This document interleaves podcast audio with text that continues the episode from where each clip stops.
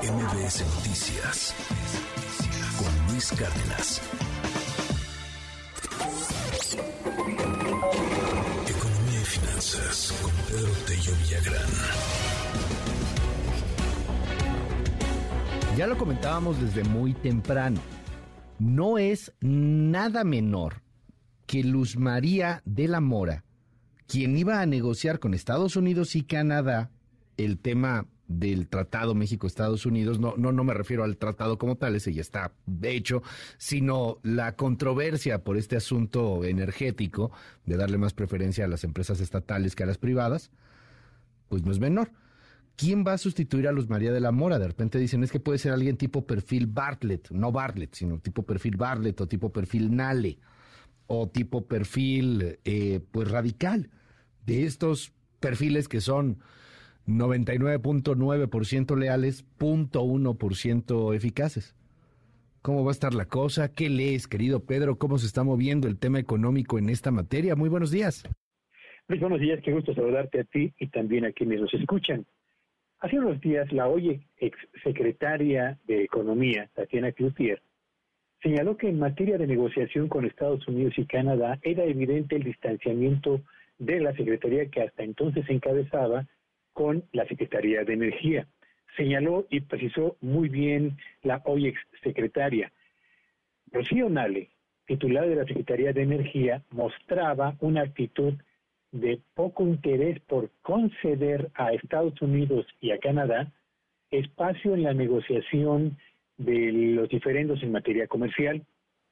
Ayer que se conoció la solicitud de la renuncia de la subsecretaria de Comercio Exterior, la primera reflexión que me vino a la mente, Luis, fue que una renuncia de ese, la solicitud de renuncia para una funcionaria de ese nivel, que además estaba al frente del proceso de negociación comercial más importante en este momento en la relación entre México, Estados Unidos y Canadá, no puede ser el resultado solamente de una decisión de la hoy titular de la Secretaría de Economía, sino que debió haber pasado evidentemente por la autorización del presidente de la República. Lo que me lleva a el siguiente eslabón de esta reflexión.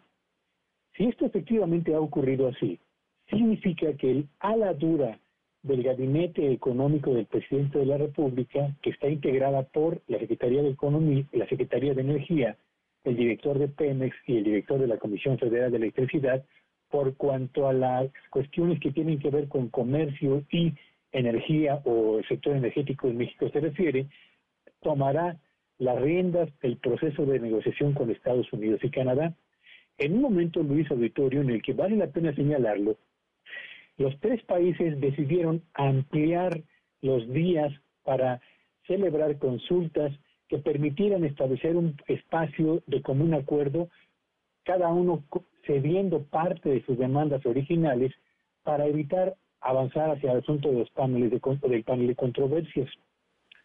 En el momento en el que se decide la remoción de la subsecretaria y al mismo tiempo titular del proceso mismo de negociación, lo que vale la pena ahora esperar es cuál será la reacción de los negociadores de Estados Unidos y Canadá, quienes seguramente frente al endurecimiento de la parte mexicana van a decidir impulsar el panel de resolución de controversias, lo que nos llevará hacia el mes de julio del año próximo al conocimiento de la decisión final que se habrá de tomar. Y, y finalmente, Luis Auditorio, como seguramente si avanzamos al panel, México va a perder este caso, lo que tendríamos que señalar desde ahora es que empresas del sector privado van a terminar por pagar los platos rotos de decisiones del gobierno mexicano.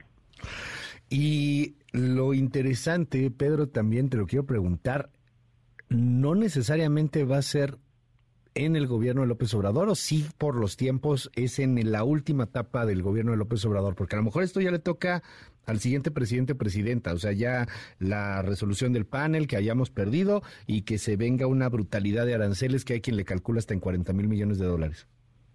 La decisión del panel eh, de, para la resolución de controversia se conocerá, estimo yo, hacia el mes de julio del 2023 a más tardar lo que significaría que estaríamos frente a más de 12 meses de la último tramo de la presente administración para empezar a conocer de qué tamaño serán los impuestos que Estados Unidos y Canadá le impondrían a los automóviles, el tequila, los electrónicos, las autopartes, el aguacate, las pantallas planas, los smartphones que se ensamblan en México para compensar el daño que ocasionan las disposiciones en materia energética el gobierno de México ha impulsado y que han dañado a empresas e inversionistas de Estados Unidos y de Canadá.